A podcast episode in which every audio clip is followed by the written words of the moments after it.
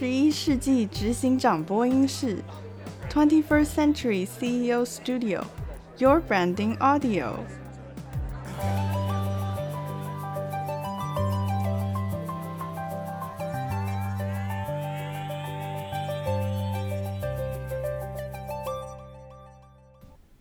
大家好，我是 Tina。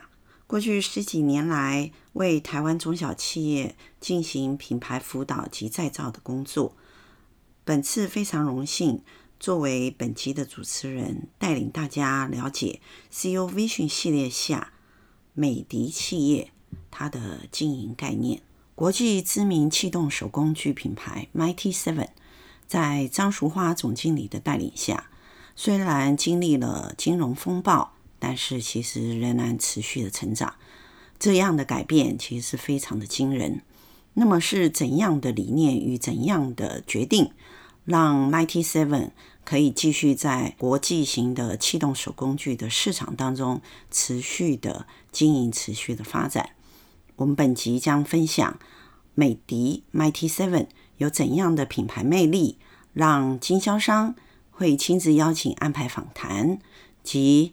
如何在国际市场当中受到气动手工具的客户怎么样的热爱使用？我们很高兴邀请到张淑花总经理来到现场为我们分享。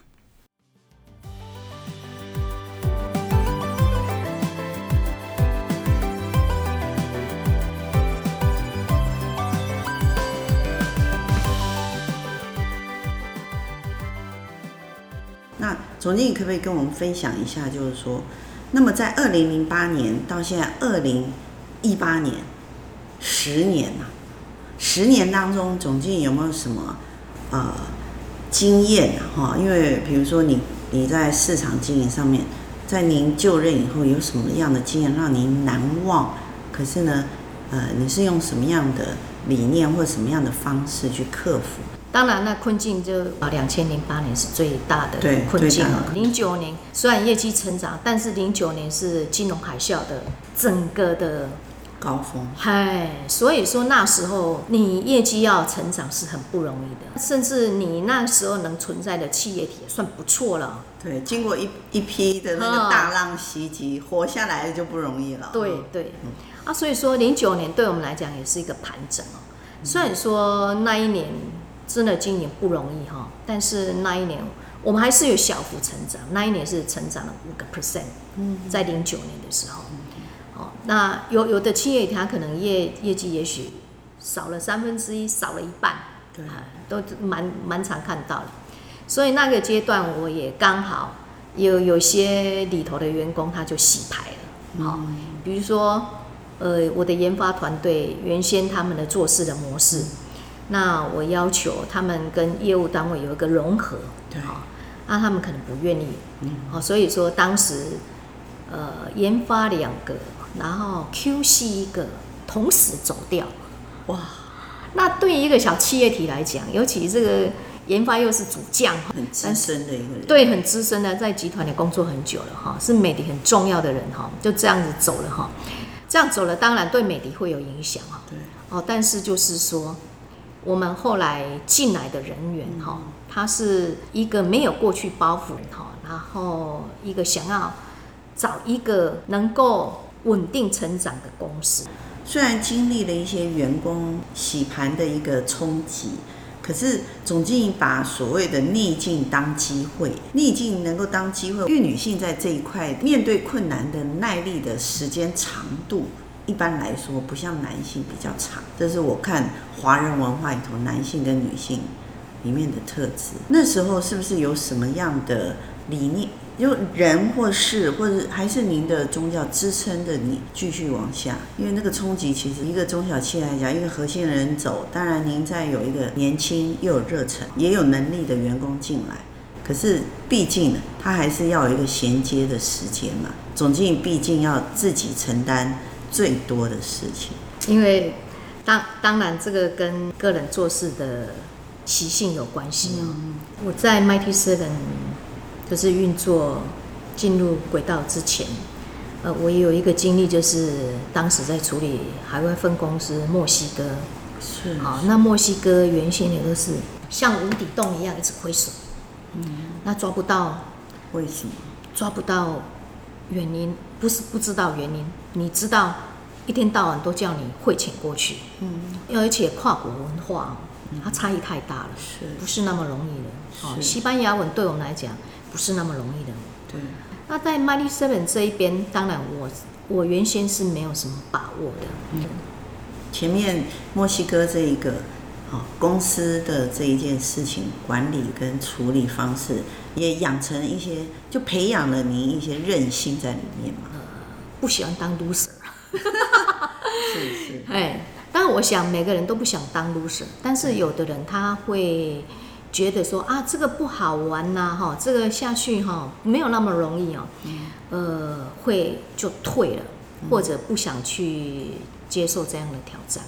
那我也不是说我特别怎么接受挑战，而是说在我的工作的生涯里头，它是一个衔接。对我来讲，它是一个一个范围更大的扩大。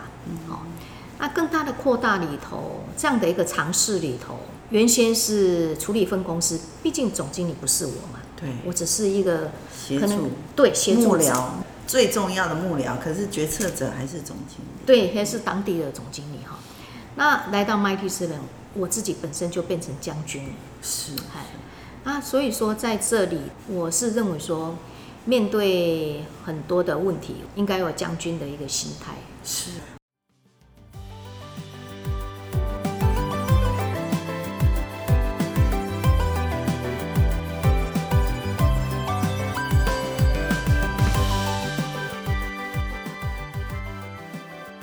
因为 Mighty Seven 它是以国际行销为主，对，哦，国际行销里头面对非常多市场的贸易进行过程当中，会有一些很大的一些贸易的问题产生。那总经理当然是将军，就一定要有好，有策略，以后就会有战略。就是 Mighty Seven 于欧洲、美国市场这一块的这个行销哈。总经理是用怎样的策略进到这一些市场上去？因为毕竟欧洲、美国有非常知名又时间久又是比较大的手工具的集团嘛，对不对？那 Mighty Seven 再怎么讲，虽然有呃其他集团的资源支持，可它还是一个独立的企业哦。对对，独立的企业，独立的个体。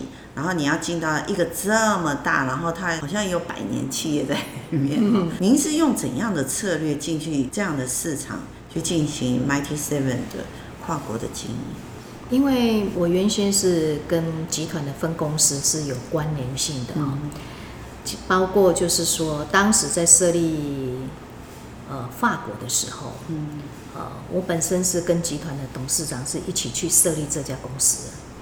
所以我对法国的经营，包括它的市场的运作、它的定价策略、它的很 detail 的东西，我是有相当程度的掌握。是，好，所以这个这个部分是以我们中小企业来讲，要去切入到这一块，可能在这一块会有一个 gap。是，我们中小企业可能通常是把它卖给代理商。对。那卖给代理商，代理商怎么经营？呃，我们可能没有去做干涉，或者你也无从干涉。对，那你没有办法去很深的去切入到它的内部的东西。那我当时是一个契机里头，就说有一个客户，法国的客户，他破产了。嗯。那破产了之后，后来是他财力不足的关系，还有他的管理能力不善嘛。嗯。好。那在这过程当中，就是法国成立的分公司哦。那成立的过程当中，当然成立之前，我们对它市场运作，我当时就是有比较深的了解。我知道它为何如此定价，因为我们定价不是乱定的哈。对，有些工厂的定价，他可能就说啊，我要赚几成，我就是赚几成。以一个工厂生产者这样的一个立场，他是对的。但是他一定还是有他的目标，可能是他的竞争者是同样跟他是制造体系的，那制造体系会跟制造体系做一个比较。嗯，那因为我们我们这边是品牌，对，那品牌体系它是跳到后端去，嗯，它是跟外面的品牌它做一个比较，它的定价的模式它就不应该跟生产体系是一样的。对，因为它里头有一些啊、呃、无形的价值的价格。它是没有办法用那个生产的产品的制成的哈量化的数字去评比的。我觉得 Gina 是真的在品牌这一块是非常的 哈哦，非常的了解哈。我讲一个呃一个真实的案例哈，呃，我们的业务经理最近才从泰国回来啊，泰国，哎，他拜访代理商啊，拜访了一个潜在客户。嗯，那这个潜在客户是今年科隆去跟我们呃有个碰面哈，他很有兴趣，想当我们的代理。我头很大哈，一方面很高兴，二方面没办法，因为现有的代理商他还是想要持续经营。对，对。然后我们很想引导新的客人做他自己的品牌。哦。然后他还是不愿意。我说为什么不愿意呢？我会给你很好的产品。嗯。他就说了一句：“他说我觉得你们 Mighty Seven 里面 Inside 有一些不一样的东西。”他。只不过去展览场这样子跟我们 meeting 一下，对 meeting，虽然他也做蛮久了哈，但是就这样的一个 meeting 里头，他竟然跟我讲，他觉得你们 Mighty Seven 这个品牌 inside 有一些跟人家不一样的东西，嗯、所以他宁可等以后有没有机会要成为代理商，他愿意等待，呃，对，他觉得很珍惜你，就像男生追女生，如果要成为老婆的话。他会等，然后呢，会为他牺牲非常多的东西。他已经变成你 Mighty Seven 的粉丝哎，所以他等待哎，这个真的听起来让人非常感动哎。想要等，只跟你见一个面，可是他觉得你 Mighty Seven 品牌里头有非常深的内涵，那是他自己没办法去创造出来的，所以他觉得说他还是跟随着你，他会比较安心，因为我们。展开这个品牌的时候，有非常多的面向去运作。是，那刚才你有提到一个非常重要，我们先回到法国这件事，因为呃，总经理有提到嘛，哈，就是说很多中小企业其实大部分都透过代理商去经营国际市场。对，好，因为中小企业资源没那么多，其实最大的问题是人才的问题啦，没办法派出去这么多人。那为什么？美的会想要，当然有个契机，是因为客户的关系，客户他要出售。你们为什么会想要成立分公司，而不是去再找一个代理商？这是真的是时空背景。当时成立这个法国分公司的时候，不是我们想，哦、是 从来没有想，是因为这个代理商不死心，哎、哦，他经营我们品牌的时候，哎，他觉得产品不错，是。然后他他喜欢这个品牌，那他希望说能够持续，所以他原先是一直说服我们要就是跟他合作啦，哈，或者说怎么再去那里成立一个公司哈。嗯。那当然成立这个公司，我们有分不同阶段怎么运作。是。好，最主要是当时我跟这个代理商去拜访他的四大客户。嗯。那这四大客户他们也很干脆哈，就说了一句。哎，你们来设公司，我们就支持你。嗯，啊，就讲这句话。是，是啊，所以说回来之后，我也从来没有设过 什么公司哈，尤其海外公司哦，法国啊，所以说那时候就回来董事会报告哈，那内部讨论了之后，用就是那边有发货仓库的模式，第一阶段在法国成立办公室，然后成立公司哈，利用那边的发货体系，这样子第一阶段去运作。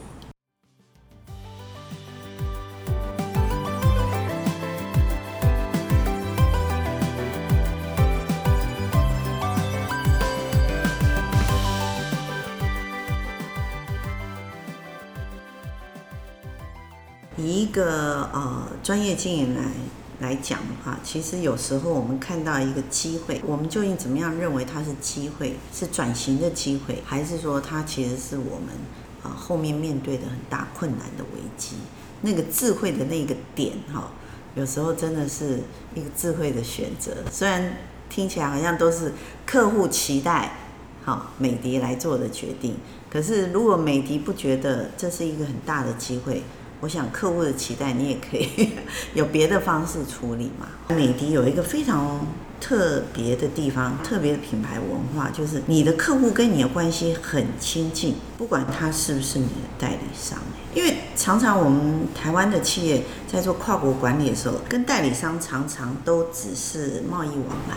后面如果说代理商有一些经营上的困难，顶多也是跟你讲说买我公司或不买我公司，通常很少会带着你去见到他自己下面客户，等于是说他把他底都掀开给你看了，表示说你 B to B 的这个环节的客户关系很亲近。总经理可不可以帮我们分享一下，您是怎么建构你们跟代理商或者是经销商客户的关系啊？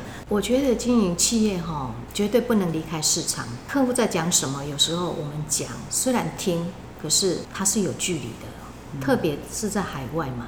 对。那所以说，有限的资源之内哈，我早期拜访客人呢，即使我当总经理哦，我还是、呃、每年爬爬照吧。展览或者说重要的客人，我都是要参与的。是。那所以说，因为我也怕我的决策跟市场它是脱节的，包括。开发的产品方向啊，那所以说在其中一块里头，我们常运用的手法就是说，呃，我们会去拜访国外的客人，拜访之外，我会请他带我去看市场，再拜访他的客人。那以 Mighty Seven 的运作，我们叫做共同经营，就是说，我会请他邀请他的经销商或者他的业务，当我们拜访的时候。最起码有一个业务的 meeting 比较好的时候，我们会有一个经销商的会议，我们会给他们一个技术上的 training，这几个面向他都是必然要的。然后亲自到市场去看到他所讲的，跟他的客人做一个对话，在那时候。你市场的讯息，无论是价格、产品面，或者说你的竞争者他怎么经营，其实，在那当中很多他都浮现出来了。这样听起来真的是总经理，您这个将军是骑着马一直在跑的将军，不是坐在那个中军大帐里头，你都亲自到第一线去了解，这是不是也是总经理在管理文化上对你的客户都、都是这样的方？就是说，除了关切代理商这个。第一线的客户以外，您还关切到代理商下面经销商的客户。其实你说我们 Mighty Seven 像有经营五十几个国家哈，嗯，我全部去跑是不可能的。但是就是说，他这样的一个精神面，他是要贯彻的。我们的一个经营模式不在于说我这个人怎么做，而在于说我们这个企业里如何服务，这个服务的模式就是这样传承的。嗯。任何一个主办人员，我们都会有这样的一个要求。那回来之后，我们会有跨部门的报告。那客户的需求啊，是品质上的要求，还是说产品开发上各种？我们会有跨部门的开会。嗯，因为 Mighty Seven 是销售产品为主啊。对对对对。最重要当然是要销售产品，那当然还有其他啊、呃、所谓后勤资源的服务系统。可是总经理刚刚有提到一个，就是说拜访当地国际客人回来以后要做跨部门这件事，其实是很多公司里头比较少去想到的。大部分是产品部门先开产品部门，业务部门先开业务部门。那总经理会希望用跨部门的会议这件事情，就是要让公司里头的整个决策变得很扁平，然后大家会有一些比较清楚的一些执行的方针。各方面也比较能够变成一个文化家庭的概念，这样进行你的管理风格。因为哈，你说一个 RD 或者一个业务端哈，他们本来立场就不会一样，你要叫他们的想法一致，这是有困难的。哦，那我们有时候会常常会讲说，啊，某个单位什么本位主义太重，其实这个东西的界定它。比较狭隘，我认为在这一块，我不敢说我做到很多哈，但是我觉得要想办法让彼此更了解，因为我们在公司做事情，我们是为客户服务，我们为这个市场，我们是要提供我们的 user 对他是有利的，能够提升他各方面的工作效能也好，他的效益也好，对他是产生利益的。我们不是说啊，我今天赚了你的钱就算了。我们希望说，我们跟客户的关系，今天我们 Mighty Seven 哦有好的经营，我们的客户他在经营上也越来越好哦。我们今天能够呃持续呃几十年，我希望我的客户也是这样子，他是蓬勃发展的。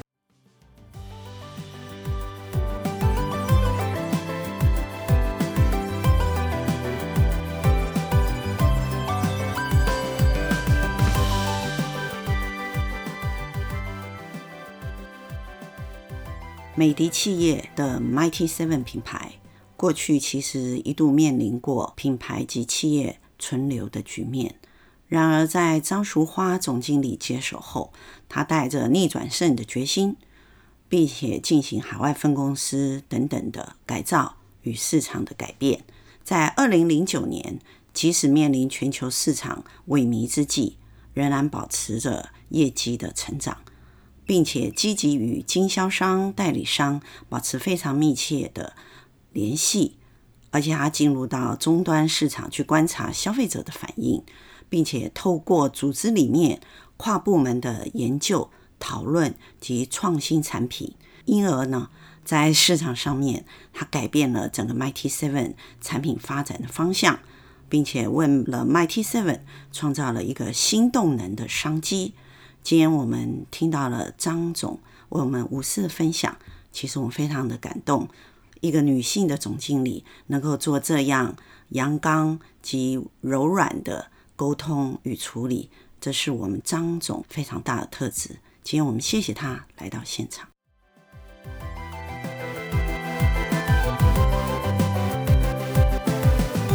感谢您今天的收听，Twenty First Century CEO Studio，Your Branding Audio。